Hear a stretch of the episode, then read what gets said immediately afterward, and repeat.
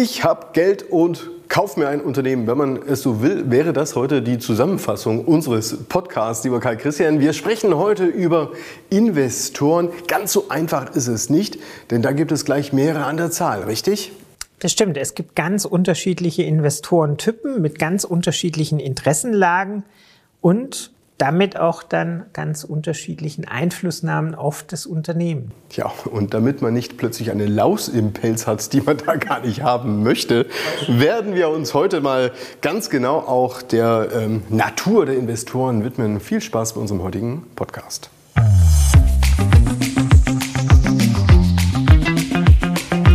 Bei Benzmann, der Podcast.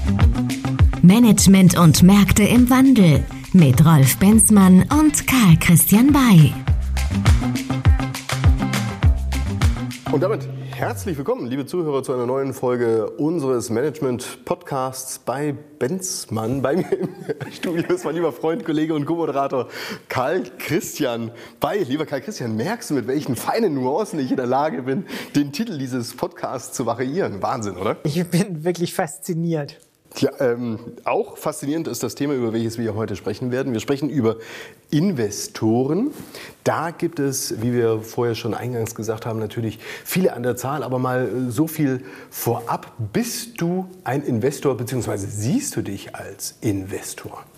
Ja, durchaus. Also In was bist du investiert? nicht, nicht so nur fragen. im eigenen Unternehmen, sondern auch an anderer Stelle ähm, bin ich interessiert, Investments einzugehen. Das sind aber im Regelfall, und darüber werden wir heute ja noch näher reden, Investments, die irgendwas mit mir auch zu tun haben. So, also dann werden wir jetzt mal über die Natur des Investors sprechen und über welche Typen wir eigentlich auch nachdenken müssen. Am einfachsten wäre ja sozusagen, naja, ich sag mal, die Idee einer Person, welche über Geld verfügt und dieses Geld unter die Menschen bringen möchte, naja, eigentlich unter die Unternehmen bringen möchte, um denen etwas Gutes zu tun. Das wäre, sage ich mal, so die Idealvorstellung eines Investors. Tatsächlich ist die natürlich in der Realität nicht unbedingt so gegeben oder etwa doch. Ja, also wir, wir reden tatsächlich über die Kapitalbeschaffungsseite des Unternehmens. Also wir bewegen uns in der Handelsbilanz auf der Passivseite und äh, dort eben nicht bei der Kapitalzuführung über die Kreditinstitute oder sonstige ähm, äh, Fremdkapitalgeber, sondern auf der Eigenkapitalseite. Das heißt, alle Investorentypen, die wir heute besprechen, sind bereit, sich im Eigenkapital zu engagieren. Und das setzt zum einen voraus, dass ich einen anderen Risikoappetit habe. Das setzt darüber hinaus voraus, dass ich mich doch durch, durchaus anders im Sinne der Zeitschiene und im Sinne der Intensität mit dem Unternehmen beschäftige um eben tatsächlich ins Eigenkapital zu investieren. Ich würde ganz gerne nochmal zu deinem Eingangssatz zurückkommen. Das fand ich nämlich ganz spannend. Also sprich, ähm, wir reden hier über die Passivseite des Unternehmens. Es geht um die Kapitalbeschaffung. Also ein Unternehmen kommt bisweilen in die Situation, Kapital zu beschaffen. Mhm. Genau. Beispielsweise, um Wachstum zu finanzieren. Exakt. Oder natürlich auch, wie in der aktuellen Zeit, dass du beispielsweise ins Schlingern kommst oder dass du Probleme hast. Ja, oder dass du eine Nachfolge ähm, äh, organisieren musst. Ähm, es gibt unterschiedlichste Motivlagen für Unternehmen, warum sie sich mit Kapital ja versehen. Ähm, wir haben generell zu beobachten, dass Unternehmen ja auch einem gewissen Lebenszyklus unterfallen. Unter, äh, der muss nicht zwangsläufig in der Insolvenz enden, der kann aber durchaus auch im, im Verkauf enden und ähm, der kann gegebenenfalls ja auch unterschiedliche Phasen durchlaufen. Nämlich genau das, was du gerade beschreibst. Ein Unternehmen wird gegründet, wird dann in früheren Finanzierungsrunden überhaupt im Hinblick auf äh, die Geschäftstätigkeit etabliert. Dann kommen im Regelfall Wachstumsphasen, Konsolidierungsphasen, dann gibt es eine Internationalisierungsstrategie, dann gibt es äh, Transformationsthemen und so weiter. Und all diese Treiber auf das Unternehmen führen da dazu, dass das, dass das Unternehmen selbst finanziert werden muss. Und da gibt es eben neben der klassischen Fremdfinanzierung, also durch, äh, wie gesagt, vornehmlich Kreditinstitute, ähm, auch die Möglichkeit, sich einen Investor ins Haus zu holen, der sich äh, neben dem bisherigen Gesellschafter stellt oder diesen gegebenenfalls ablöst. Gibt es denn eine pauschale Aussage dazu, warum einer nicht über die Bank geht, sondern über einen Investor? Ähm, ja, im Regelfall, im Regelfall ist es ja äh, tatsächlich so, dass der Eigenkapitalgeber keine Verzinsung anstrebt sondern im Regelfall strebt der Eigenkapitalgeber ja eine Rendite an, die er durch das Unternehmensergebnis erreicht. Das dürfte mit der, der größte Unterschied sein, dass der klassische Fremdkapitalgeber ein hohes Sicherheitsbedürfnis hat und eine feste Rendite in Form einer Verzinsung haben möchte. Der Eigenkapitalgeber demgegenüber hat eben kein keine Möglichkeit, im Regelfall ein verzinsliches Interesse zu artikulieren. Da gibt es Spielarten wie zum Beispiel Genussrechte, bei denen durchaus auch eine Verzinsungslogik möglich ist. Aber der Grundsatz ist, im Eigenkapital wird man sozusagen beteiligt am Unternehmensergebnis und hat auch ein deutlich geringeres Sicherungs, äh, Sicherungsmöglichkeiten. Ja, man könnte es vielleicht auch so auf den Punkt bringen. Ist es sowas wie eine Wette auf die Zukunft, richtig? Ja, idealerweise ist es mehr als eine Wette. Also idealerweise ist es sogar die Überzeugung äh, auf, im Hinblick auf die Zukunft. Aber du hast natürlich vollkommen recht, dass Investoren, die sich über den Kapitalmarkt eindecken, also die in einer weitestgehend anonymisierten Transaktion über einen Börsenplatz äh, sich Anteile an einem Unternehmen beschaffen, natürlich nochmal anders zu beurteilen sind als Investoren, die jetzt im Rahmen eines aufwendigen Transaktionsprozesses sich ein nicht börsennotiertes Unternehmen aussuchen, dieses bewerten, qualifizieren und dann schlussendlich erwerben. Da würde ich schon sagen, das sind natürlich auch nochmal unterschiedliche Investoreninteressen mit unterschiedlicher Intensität der Beschäftigung mit diesem Unternehmen auf einer unterschiedlichen Informationsbasis. Also in dem einen Fall der, ähm, äh, der Kapitalmarkttransaktion, also ich kaufe heute Daimler-Aktien, ähm, habe ich zwar ein gewisses Grundverständnis, was macht denn Daimler oder jetzt Mercedes, ähm, und haben gewisse vielleicht äh, Grundinformationen aus dem Investor Relations Bereich, aber ich habe keine Due Diligence gemacht. Ich habe nicht aufwendig die Transaktion strukturiert. Ich war nicht beim Notar, sondern all das ist in diesen Investorenmodellen natürlich auf einem ganz anderen Niveau ähm, organisiert und auch regelmäßig natürlich mit einem anderen Investoreninteresse, was jetzt die Bindung an das Unternehmen angeht. Genau, und wir wollen jetzt auch weniger darüber sprechen, ich mache mir mal schnell ein Depot auf und genau. zocke ein bisschen in der Gegend genau. rum, sondern wir sprechen jetzt wirklich auch über diese Fälle, wo in oder in, bei welchen in Unternehmen eingestiegen wird, welche so am Kapitalmarkt nicht einfach verfügbar sind. Ja, wo, wobei es natürlich die Übergänge sind sehr schwimme, schwimmend. Der, der Kapitalanleger, den ich jetzt gerade eben so skizziert hatte, der also jetzt äh, ein übersichtliches Depot verwaltet, ist natürlich der, der Grundtypus auch eines BlackRocks. Also eine, eine BlackRock hält 10% am, am, am deutschen Aktienkapital genau. im DAX ist der größte Anleger weit und breit, aber natürlich agiert er vornehmlich über die Börse, macht äh, öffentliche Übernahmeangebote und kauft äh, dann tatsächlich über das gleiche Vehikel ein, aber die werden sich natürlich ganz anders äh, informiert halten. Die haben auch ganz andere Möglichkeiten, hier Einflussnahmen zu, äh, zu tätigen. Ähm, aber grundsätzlich bleiben deren Transaktionen auch Kapitalmarkttransaktionen. Also ähnlich dem, was ein Depotanleger unternimmt. Also dann lass uns mal über die Seele des Investors sprechen. Also über welche Investoren sprechen wir eigentlich? Sind das Einzelpersonen oder sind das Konsortien? Sind das andere Unternehmen? Was ist da draußen unterwegs und investiert in Unternehmen? Wenn, wir, wenn wir so die, die, die Gesellschafter, mögliche Gesellschafter eines Unternehmens uns anschauen, dann haben wir logisch die Gründer, also die Gesellschafter, die dieses Unternehmen gegründet haben. Das entwickelt sich dann im Laufe der Zeit, das haben wir im letzten Podcast schön herausgearbeitet, gegebenenfalls auf eine Familie, die diese Beteiligung hält, kann gegebenenfalls mal auch an der einen oder anderen Stelle unter Einbeziehung von Management sein. Aber das sind letztendlich die Gesellschaftertypen, die wir im letzten Podcast als geschäftsführende Gesellschafter mal zusammengefasst haben. Demgegenüber sind die Investorengesellschafter eigentlich zusammengefasst Gesellschafter, die kein Interesse an der Geschäftsführung haben, die also tatsächlich ein reines Kapitalinteresse, ein Eigentumsinteresse haben. Und das können zum einen strategische Investoren sein und demgegenüber Finanzinvestoren.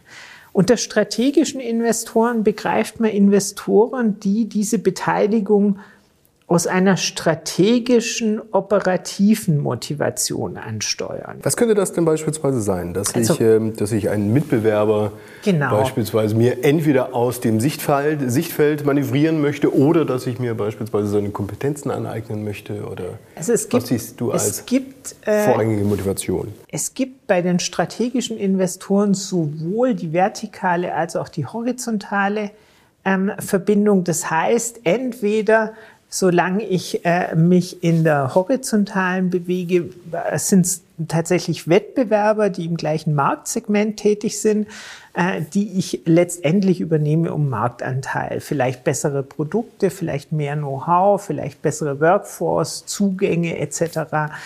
Ähm, erwerben möchte. Das sind Strategen, die also praktisch ihre, ihre Markt Position verändern wollen. Demgegenüber sind immer häufiger zu beobachten äh, tatsächlich die vertikalen Integrationsmodelle innerhalb einer Wertschöpfungskette, also dass ein Unternehmen seine Lieferanten übernimmt, dass ein Unternehmen sich für bestimmte Märkte ähm, auch im Hinblick auf seine Distributionspartner bedient und diese verein, äh, vereinnahmt. Das hat ganz viel damit zu tun, dass wir zum einen immer mehr in der Integration von Wertschöpfungsketten denken müssen. Da spielt sowohl das Lieferketten-Sorgfaltspflichtengesetz eine Rolle, also alles, was an Anforderungen aus der Compliance, aus der Nachhaltigkeit zu uns kommt, wie genau so die eine oder andere Lieferschwierigkeit oder pandemische äh, Reaktion zeigen einfach, dass ich, wenn ich meine Wertschöpfungskette beherrsche, ein stabileres Unternehmen sein kann und damit auch einer Disruption oder Transformation besser standhalten. Klar, und ich habe natürlich einen völlig anderen Durchblick, wenn das eigene Unternehmen sind, Absolut. als wenn das beispielsweise Zulieferer sind. Absolut. Also gerade, gerade die, die Einflussnahmen von äh, Automobilherstellern auf ihre Zulieferer sind ja, sind ja sehr bekannt. Und da gab es schon immer äh, in den jeweiligen Phasen der Automobilindustrie auch äh, mehr als Kooperationsmodelle, sondern tatsächlich beispielsweise in der Finanz- und Wirtschaftskrise 2009, 2010 konkret die Stützung und Übernahme von einzelnen Vertriebspartnern durch die großen Hersteller, um ihre Vertriebsnetze zu halten. Genauso wie es jetzt in den letzten äh, Jahren äh, vor dem Hintergrund der Corona-Pandemie und der Lieferschwierigkeiten zu immer mehr Stützungen auf der Lieferantenseite kam. Verstehe. Oder auch ein Beispiel aus der Automobilwelt, dass ich nicht nur selbst das Auto baue, sondern versuche mir auch diejenigen zu sichern, die beispielsweise das Betriebssystem entwickelt haben. Absolut. Und genau, darin angrenzende Geschäftsmodelle beispielsweise. Genau, ein sehr gutes Beispiel. Und das führt dann schlussendlich dazu, dass diese vormals eigenständigen Unternehmen letztlich integriert werden in Konzernstrukturen, sodass vielfältig eigentlich Konzerne auch Gesellschafter von Unternehmen sind, die dazu führen, dass letztendlich die vormalig solitäre Gesellschaft jetzt einfach eine Tochtergesellschaft in einem größeren Konzernverbund ist. Lass es uns mal ganz praktisch ähm, vielleicht auch mal darstellen. Heißt jetzt was ganz genau?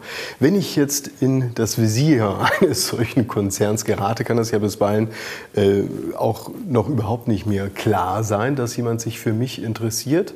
Sprich, ich äh, gehe meinem Geschäft nach und ich wachse und werde immer größer und so weiter. Und dann, was passiert dann? Erhalte ich einen Anruf von der MA-Abteilung eines Konzerns, die sagt, ich glaube, wir sollten uns mal zusammensetzen.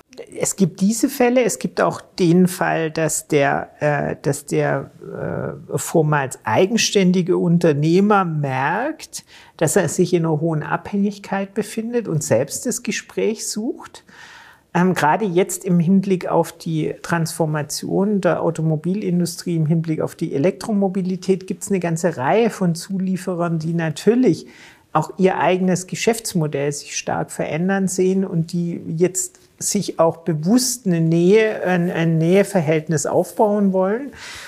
Und es gibt natürlich auch wieder den Generationswechsel im Falle des Unternehmers, der tatsächlich eben sagt, bevor ich jetzt das Unternehmen an Dritten verkaufe, wäre ja eigentlich der naheliegendste Käufer ein Wettbewerber oder äh, jemand, der mich integrieren kann in seine Wertschöpfungskette.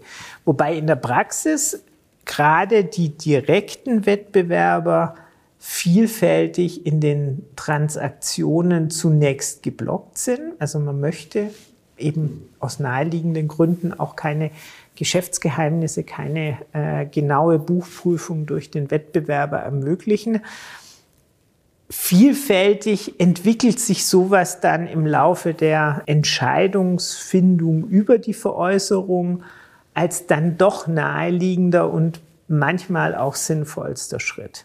Das sind aber jetzt zusammengefasst eben, wie gesagt, strategische Investoren, die dann ähm, auch regelmäßig eine gewisse Einwirkung auf die operativen Strukturen des Unternehmens haben. Die binden im Regelfall die Zielgesellschaften stark in ihren Konzern ein, also die vereinheitlichen Berichtssysteme, die vereinheitlichen Führungsmodelle, die vereinheitlichen Produktwelten und so weiter, sind also auch tatsächlich wirklich stark operativ interessiert, während die andere Gruppe, die der Finanzinvestoren, ein Renditeinteresse hat.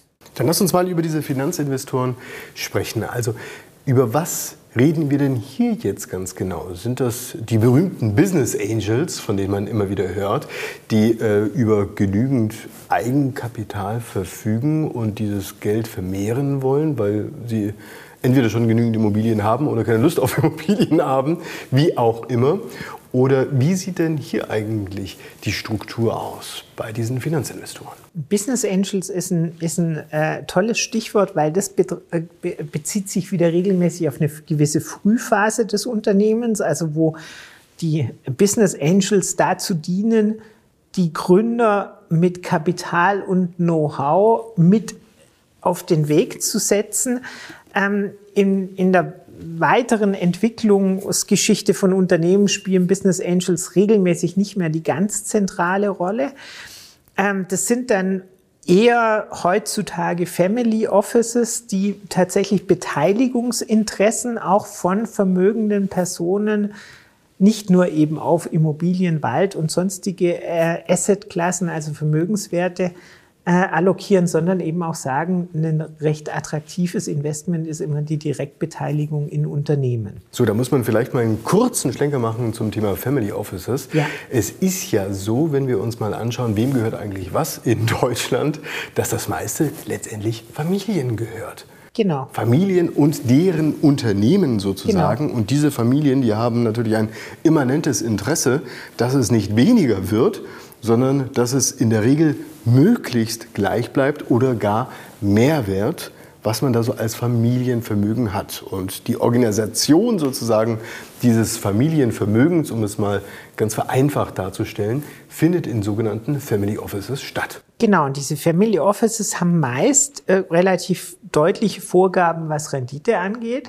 und erreichen diese Rendite durch Diversifikation in diesen unterschiedlichen äh, Anlageklassen. Würde mich mal interessieren, gibt es, ist dir eine bestimmte Zahl bekannt, die da in der Regel von einem Family Office äh, vorgegeben wird? Also mehr als, sag ich mal, das übliche Zinsniveau ist oder es muss dann schon zweistellig sein?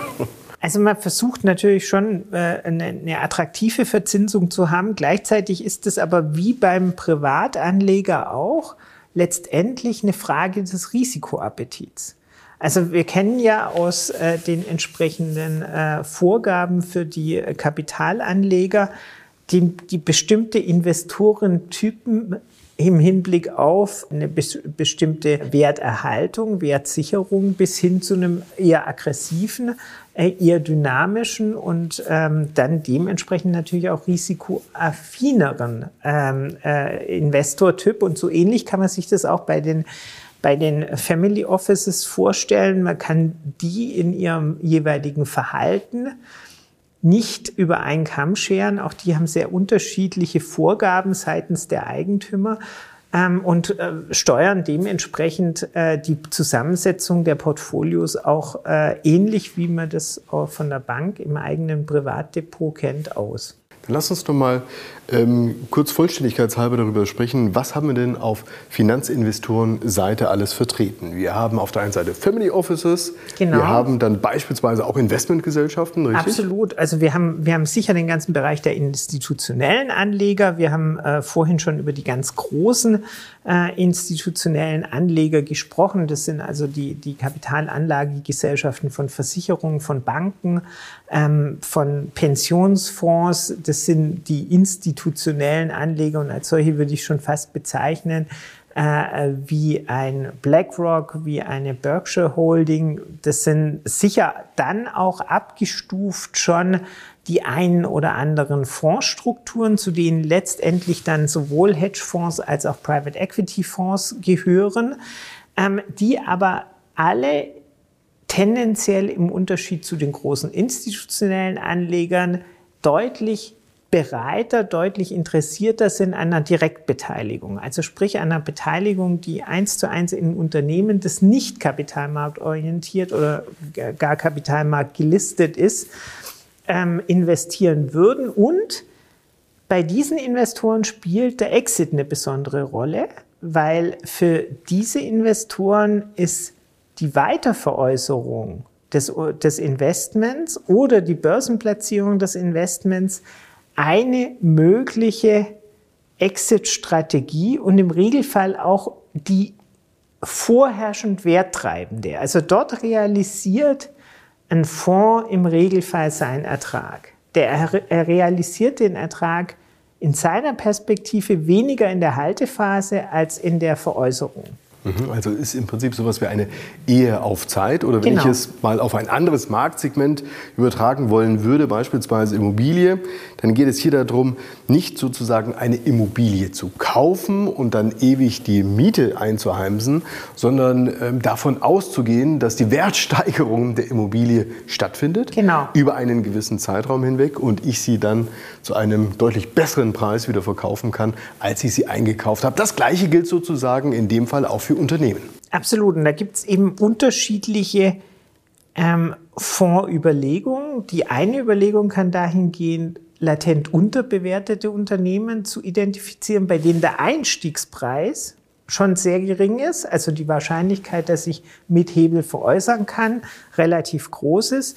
Dann gibt's Unternehmen, die ohnehin sich schon in einer schwierigen Phase befinden, also bei denen eine Restrukturierung notwendig ist. Da gibt's wie gesagt, auch eine Reihe von Fonds, die auf äh, Restrukturierungsfälle spezialisiert sind und dann Unternehmen nach erfolgreicher Sanierung veräußern. Es gibt Fonds, die ganz spezifisches Branchen-Know-how haben und die dieses spezifische Branchen-Know-how dazu benutzen, um interessante Unternehmen zu bündeln, in äh, neue Strukturen zu bringen, Ökosysteme zu etablieren und diese dann mit einem, äh, mit einem gewissen Hebel äh, zu veräußern. Und es gibt schlussendlich auch äh, sicher Unternehmen, die davon profitieren, dass große Konzerne eigentlich immer zwischen Portfoliobereinigungen im Hinblick auf Deinvestitionen leben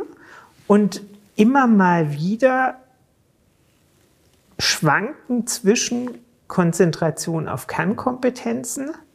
Das hat man auch hervorragend sehen können in den 90er Jahren bei äh, Daimler. Erst gab es einen äh, integrierten Technologiekonzern mit Luft, äh, Luft- und Raumfahrt. Äh, und dann kurze Zeit später eigentlich die Konzentration auf die Kernkompetenzen der automobilen ähm, Produkte. Da kann man sich ja vorstellen, was da dann an frei werdenden Konzerngesellschaften auch zur Disposition stehen. Ähnliches haben wir die letzten Jahre bei ThyssenKrupp erlebt. Auch ThyssenKrupp musste sich ja aus wirtschaftlichen ähm, Gründen immer wieder neu erfinden, hat viele, viele Sparten zur Disposition gestellt. Siemens, auch ein bekannter deutscher, deutscher Name, hat äh, viele der Tochtergesellschaften zwischenzeitlich selbst an die Börse gebracht, weil man eben auch gesagt hatte, in der Konzernbetrachtung kann ich so Werte steigern. Und das machen letztendlich auch bestimmte Fonds. Die setzen auf solche Abspaltungsszenarien, die setzen sich auf solche Werttreiberszenarien und äh, realisieren so schlussendlich ihre Rendite. Also es gibt solche, die sich offensichtlich umschauen nach unterbewerteten oder auch kranken oder aus strukturellen Gründen heraus, aus gestalterischen, quasi äh, in andere Unternehmen eintreten wollen. Aber selbst wenn wir hier unterschiedlichste Motivationen ja erkennen können, vielleicht können wir doch aber auch eine gewisse Vorgehensweise bei allen verschiedenen Investoren erkennen. Wen oder was schauen die sich als erstes an? Weil ja auch nicht immer alles gleich sichtbar ist. Also du bekommst ja nicht gleich irgendwie äh, die, die Bilanz des Unternehmens äh, zugeschickt und kannst äh, alles herauslesen. Auf was wird als erstes geachtet? Die Öffentlichkeit beispielsweise dargestellt durch das Management? Also es ist tatsächlich schwer, diese ganzen unterschiedlichen Investoren äh, so unter ein Dach zu bringen. Ich glaube, für alle Investoren spielt letztlich die Zukunft mehr Rolle als die Vergangenheit. Also es müssen für einen Investment Case Perspektiven für eine für zukünftige Cashflows da sein die dazu führen, dass ich eigentlich einen, nicht nur meine, mein eingesetztes Kapital wiederbekomme und mit einer hohen Rendite versehen habe, sondern dass tatsächlich auch eine gewisse Erfolgswahrscheinlichkeit in, dieser, in diesem Szenario gegeben ist. Ja, was mich natürlich zu der Frage bringt, welche Kristallkugel sollte man denn da jetzt bemühen? Also sprich, ist es ähm, beispielsweise die Kristallkugel der Megatrends? Ja, dass ich sage, da gibt es ein paar Megatrends, von denen ich glaube, dass sie in Zukunft einen Markt haben werden. Oder gibt es äh, andere Kristallkugeln, die ich mir da äh, bemühen darf, bei welchen ich in der Lage bin, die Zukunftsfähigkeit eines Unternehmens und die Rentabilität zu bewerten? Also die Megatrends spielen sicher eine große Rolle. Das hat man ja jetzt zuletzt gesehen bei der Wiederhinwendung auf die Pharmawerte. Also Pharma war bei uns eigentlich im Investment weitestgehend tot. Ähm, mit der Corona-Pandemie ist das Bewusstsein über Pharmaindustrie, über deren Wirtschaftlichkeit und über deren Potenziale wieder zurückgekehrt, weil wir eben sehr erfolgreich waren in bestimmten Bereichen der pandemischen Bekämpfung. Und das, das glaube ich, hat schnell auch das Kapital wieder dorthin gezogen. Wir sehen jetzt Ähnliches äh, vor dem Hintergrund des Ukraine-Krieges ähm, im Hinblick auf die Energiewerte, also und auf die Ölaktien und auf die Rüstungsaktien. Also all das, wo wir perspektivisch aufgrund der militärischen Auseinandersetzung eine defizitäre Struktur erwarten, wird sofort nachgefragt. Mhm. Larry Fink als Chef von BlackRock, BlackRock hat beispielsweise mal gesagt, ähm, Klimarisiken sind Investmentrisiken. Also können wir im Großen und Ganzen eigentlich davon ausgehen, dass ähm, Investoren sich nach solchen Unternehmen und Zugangsmöglichkeiten umschauen, die in der Regel auch mit Nachhaltigkeit zu tun haben? Ähm, also bis, bis äh, zum, zum Einfall der russischen Armee in, in der Ukraine hätte man an der Stelle nur ein klares Ja sagen können. Wir sehen jetzt, wie schnell das Thema Nachhaltigkeit überholt scheint und abgelöst scheint von, äh, wie gesagt, letztendlich territorial getriebenen Absicherungsinteressen, die sich in Investitionen in Rüstung, die sich in äh, autarke Energieversorgungsstrukturen letztendlich münzen lassen und die dazu führen, dass wir Investments, die bisher in der Logik der nachhaltigen Transformation nicht im Fokus gestanden waren, sofort wieder als wesentliche Bausteine einer für uns offensichtlich notwendigen Sicherheits- und äh, Versorgungsarchitektur äh, notwendig werden. Wenn wir uns selbst mal besagten Blick abschließend in die, in die besagte Kristallkugel erlauben, dann glaubst du, dass Investoren künftig nach welcher Logik vorgehen werden? Ich glaube, dass Investoren das zuletzt genannte Thema Nachhaltigkeit wieder für sich entdecken werden. Also das, das Thema wird uns in unserer Generation und in der folgenden Generation zentral beschäftigen. Ich glaube, dass aber mit diesem Thema Nachhaltigkeit nicht nur die ökologische Komponente angesprochen ist, sondern dass damit auch sehr, sehr viele soziale Themen mit adressiert sind die dazu führen, dass wir auch ganz andere Investitionen in Sektoren wie Bildung, äh, in Sektoren wie äh, Ernährung, Versorgung erleben werden. Und das werden künftige Investment- und Anlageobjekte werden. Herzlichen Dank an dieser Stelle, lieber Karl Christian. Wir sind schon wieder am Ende unserer heutigen Folge angelangt, aber natürlich nicht ohne äh, in die nächste Folge hineinzuschauen, denn da werden wir uns vor allen Dingen all derjenigen widmen, die eine tolle Idee haben und die PS sozusagen auf die Straße bringen wollen. Es geht um Startups. Genau. Dort überlegen wir uns, was ist das Rezept, der Bauplan für das nächste deutsche Einhorn. bin gespannt.